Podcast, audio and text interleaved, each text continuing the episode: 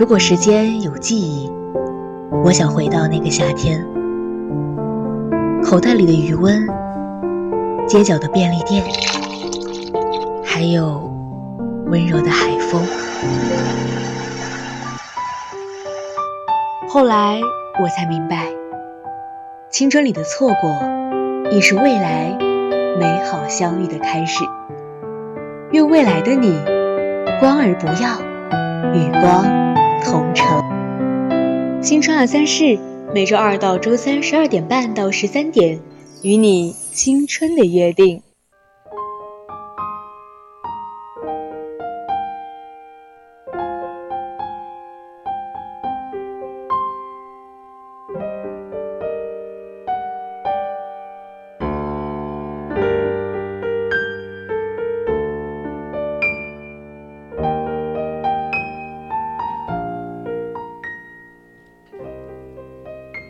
所有的结局都已写好，所有的泪水都已启程，却忽然忘了是怎么样的开始。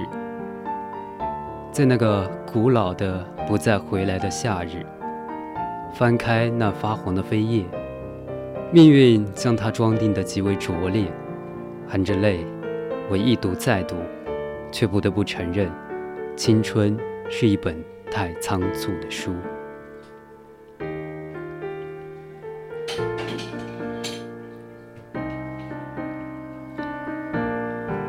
如果大家想和主播有更多的互动，想要与主播分享你的故事和心情，都可以通过 QQ、微信告诉我们。可以加入我们的听友四群二七五幺三幺二九八，可以搜索公众号 FM 一零零青春调频。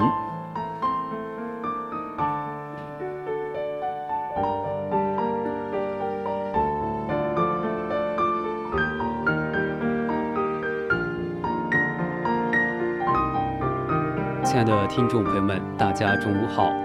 这里是 FM 一零零四川宜宾学院校园之声 VOC 广播电台，为您带来的直播节目《青春二三事》，我是主播逍遥。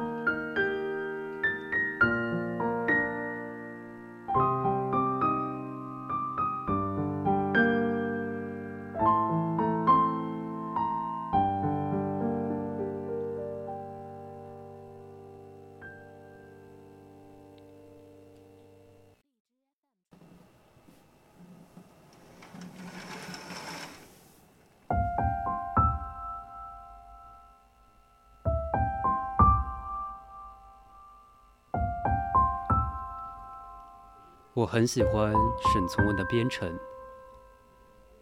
由四川过湖南去，靠东有一条官路，这官路将近湘西边境，到了一个地方，名为茶洞，是个小山城。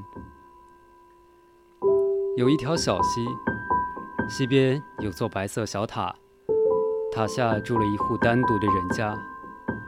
这人家只一个老人，一个女孩子。一只黄狗，小溪流下去，绕山曲流，约三里便汇入茶通的大河。人若过溪，越小山走去，则这一里路就到了茶洞城边。溪流如弓背，山路如弓弦，故远近有了那小小的差异。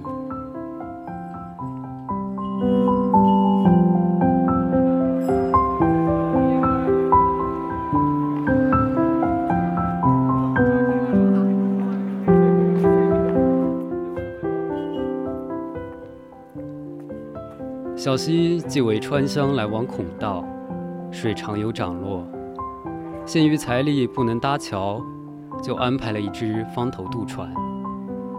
那管理这渡船的，就是住在塔下的那个老人，活了七十年，从二十岁起便守在这溪边，五十年来，不知把船来去渡了多少人。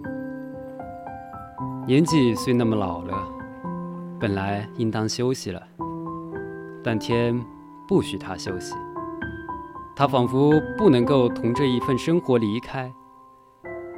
他从不思索自己的职务对于本人的意义，只是静静的、很忠实的在那里活下去，代替了天，使他在日头升起时感到生活的力量；当日头落下时，又不至于思量与日头同日死去的，是那个伴在他身边的女孩子，他唯一的朋友，为一只渡船与一只黄狗，唯一的亲人，便指那个女孩子。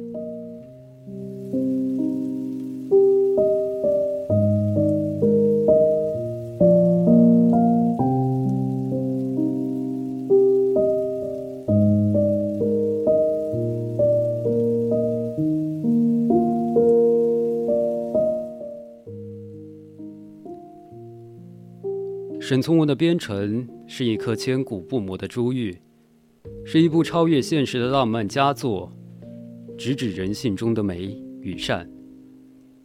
如汪曾祺所说，是一个怀旧的作品，一种带着痛惜情绪的怀旧。《边城》是一个温暖的作品，但后面隐伏着作者的很深的悲剧。一方面，它是浪漫主义的，也是现实主义的。其生活是一种理想化了的现实。在这里，生死自然，爱恨自然，没有一个角色被塑造成权威。物欲在这里是微不足道的，连山水渡船都成为了作品里真正的主角，不仅是衬托或点缀。更是有心魂的大自然。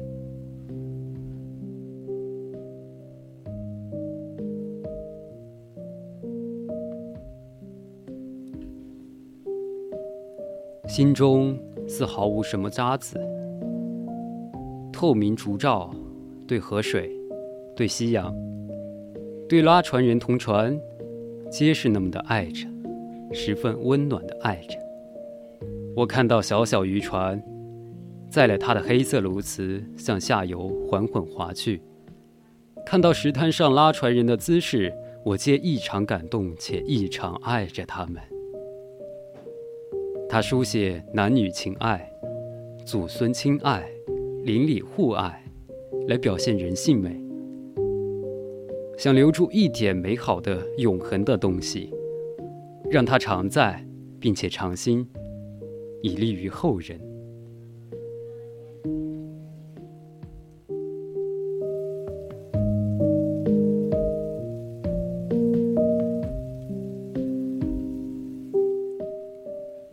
小兽物，翠翠，最难写，写得又最成功。她年龄太小，是一个完美的化身和这个故事里的灵魂。她聪明、美丽、乖巧、淳朴又善良，为人天真活泼，处处俨然如一只小兽物。她从不想到残忍事情，从不发愁，从不动气。过着无忧无虑的清贫生活。向西的清风丽日给了他壮健的躯体，茶洞的青山绿水给了他碧玉般的眸子，碧溪寮的竹黄白塔又给了他绝不世故的赤心。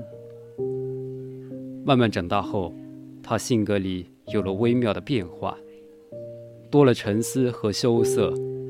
面对说不清道不明的心绪，不知是乐是愁。后来，他路遇英俊、勇敢、热情的挪送，萌发了朦胧的爱意。从此感情上有了一种新的需要，但他好像又不好意思说出来。他受着冲击。翠翠不能用文字，不能用石头，不能用颜色，把那点心头上的爱憎转移到另一件东西上去，却只让他的心在一切顶荒唐事情上驰骋。他从这份隐秘里常常得到又惊又喜的兴奋，一点不可知的未来，摇撼他的感情极厉害。他无从完全把那种吃醋不让祖父知道，而当别人无意中提到他时，他会脸红，内心深处在盼望。日久生根，少女的纯情自然会流露。爷爷在不知情时按两苗家礼节，把翠翠放话给挪送的哥哥天宝。挪送的父母给挪送物色了一个富家的千金，但挪送不要那个千金，他爱的是翠翠。翠翠全被蒙在鼓里。再见挪送时，曾情不自禁地对爷爷说：“那个人真好。”以致无意间听到别人议论挪送婚事，心里便乱乱作一团，连罗宋和他说话都忘了应答。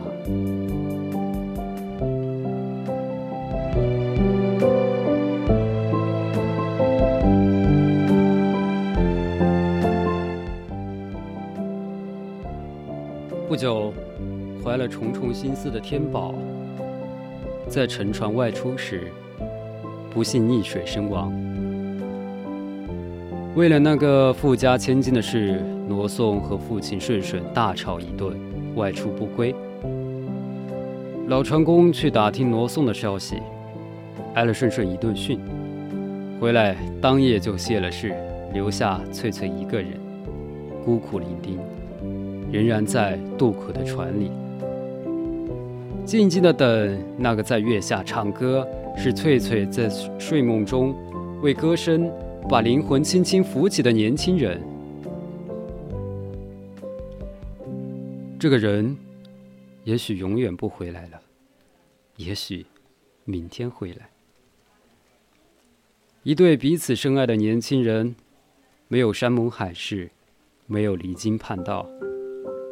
有的只是原始乡村孕育下超乎自然的朴素纯情，和尊崇古礼的醇厚人性，含蕴着东方人的传统美德。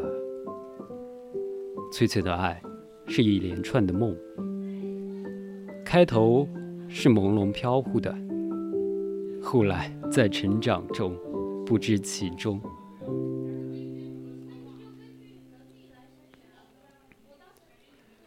老船夫是一个着力刻画的人物，他勤劳、朴实、憨厚、恪尽本分，又乐善好施，凡事求个心里安的吧，把整个身心都给了外孙女。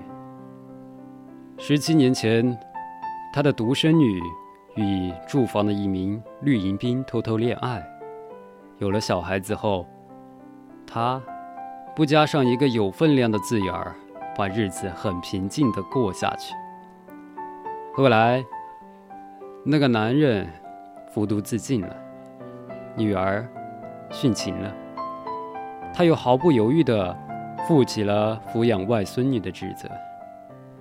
转眼间，外孙女长大了，他多了一层心事，要为她找个好的归宿。为此竭力周旋，却越忙越乱，好心办了坏事，导致罗宋父子误会，酿成翠翠的爱情悲剧。带着无奈与愧疚，他离开了人世。这是原始而古朴的亲子之爱的人情伤感。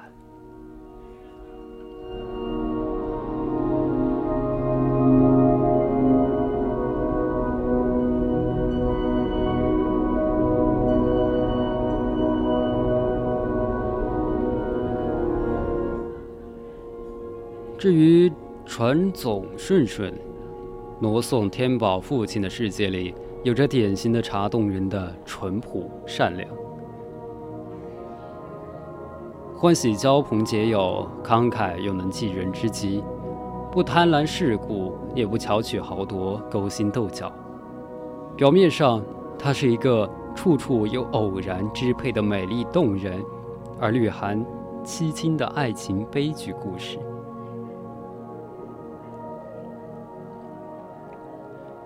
叙述了油水流域一个小城市中几个凡夫俗子被一件人事情牵连在一起时，个人应有的一份哀乐，为人类爱字做一度恰如其分的说明。事实上，他和当时外界的弱肉强食、唯利为实的庸俗人生观形成了强烈对比。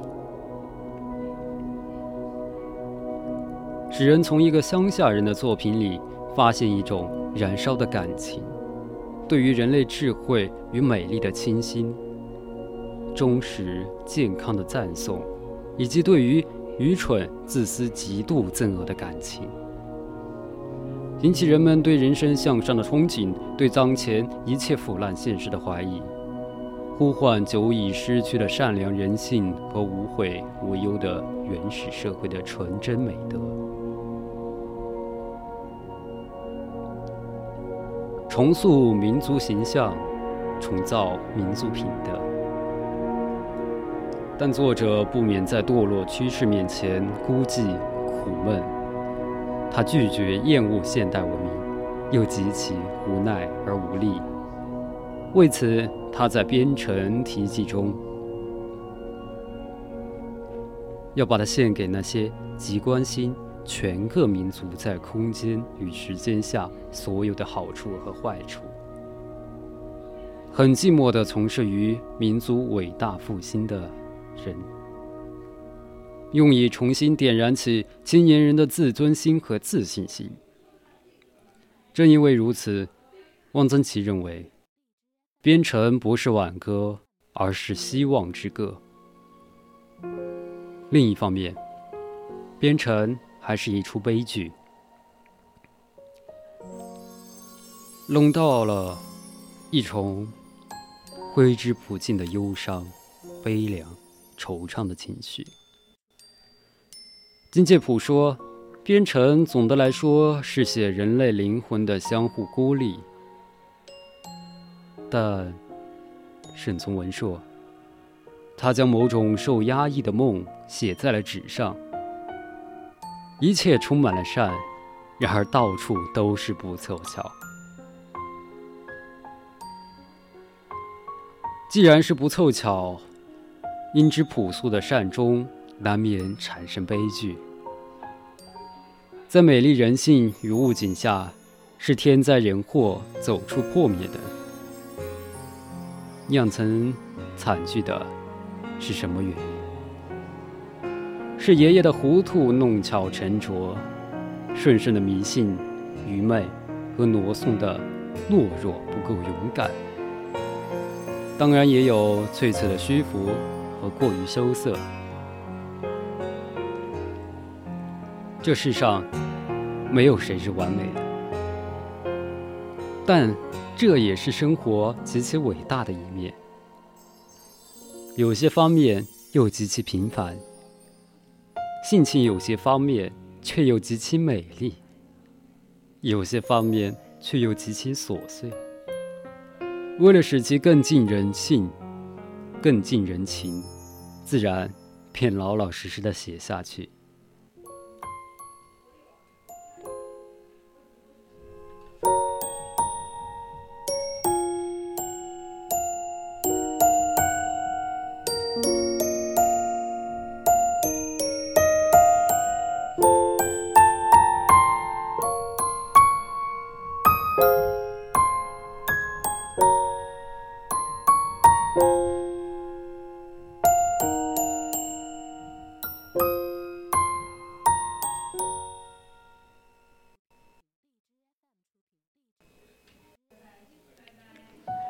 认识自己的优秀，不嚣张跋扈；认识自己的不足，不妄自菲薄；接受自己，接受自己的平凡与不平凡的特点，在日复一日的生活中享受其中的乐趣。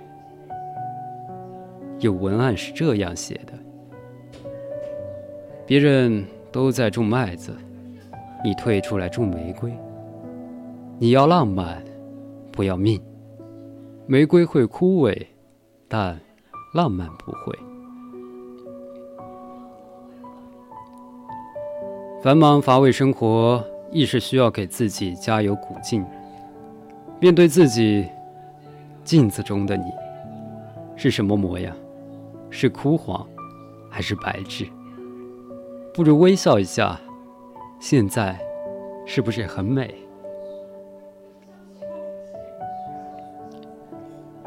天有不测风云，人有旦夕祸福。人生不会完美，一个人得到爱情未必得到金钱，拥有金钱未必拥有快乐，得到快乐未必拥有健康，拥有健康未必一切都如偿所愿。或许也正是如此，才让我们有更多活下去的信心和勇气。才让我们在人生的路上不惧艰难，义无反顾地追求下去。人可以不羡慕别人，但一定要懂得欣赏自己。欣赏自己是一种素质，一种境界，一种能力。人唯有懂得欣赏自己，才会拥有更多的快乐和幸福。才会更好的去享受生活。山有山的高度，水有水的深度。人生没有必要攀比。要知道，无论你过得如何，你都将是世界上独一无二的。活得真实、踏实、有自我，就是最好的人生。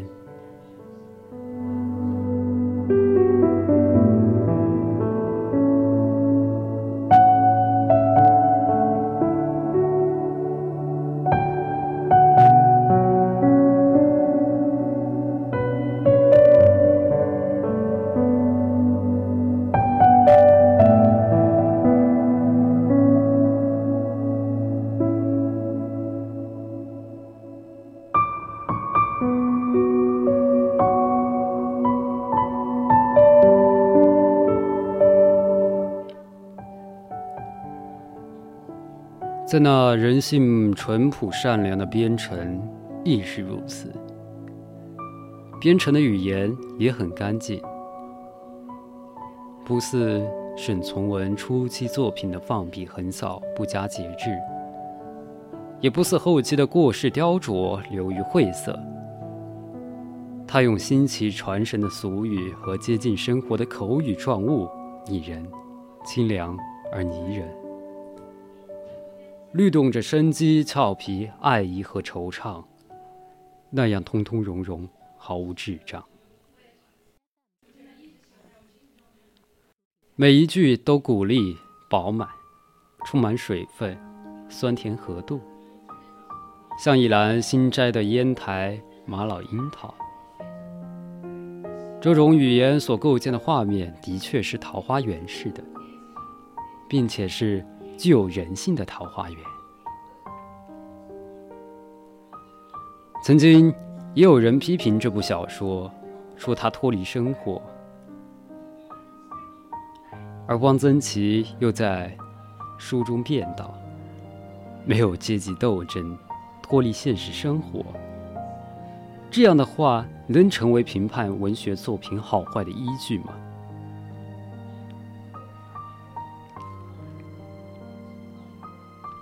在艺术面前，任何干涉个人思想自由的行为都是应该反对的，都是与好作品为敌的。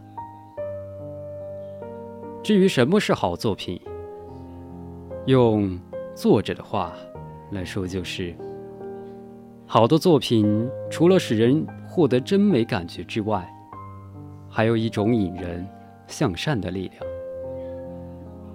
对人生或生命。能做更深一层的理解。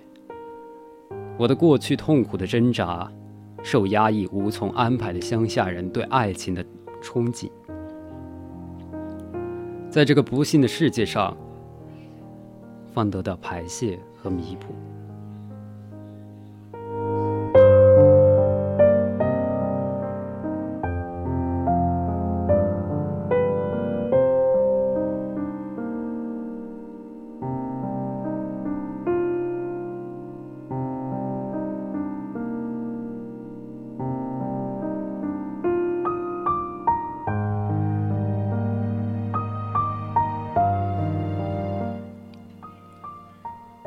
编程的问世，意味着沈从文的建造，文学世界整体框架的基本完成。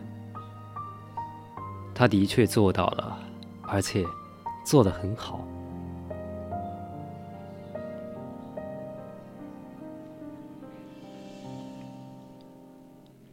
最后，想送给大家网上的一段话：心中的爱和思念，都只是属于自己曾经拥有过的纪念。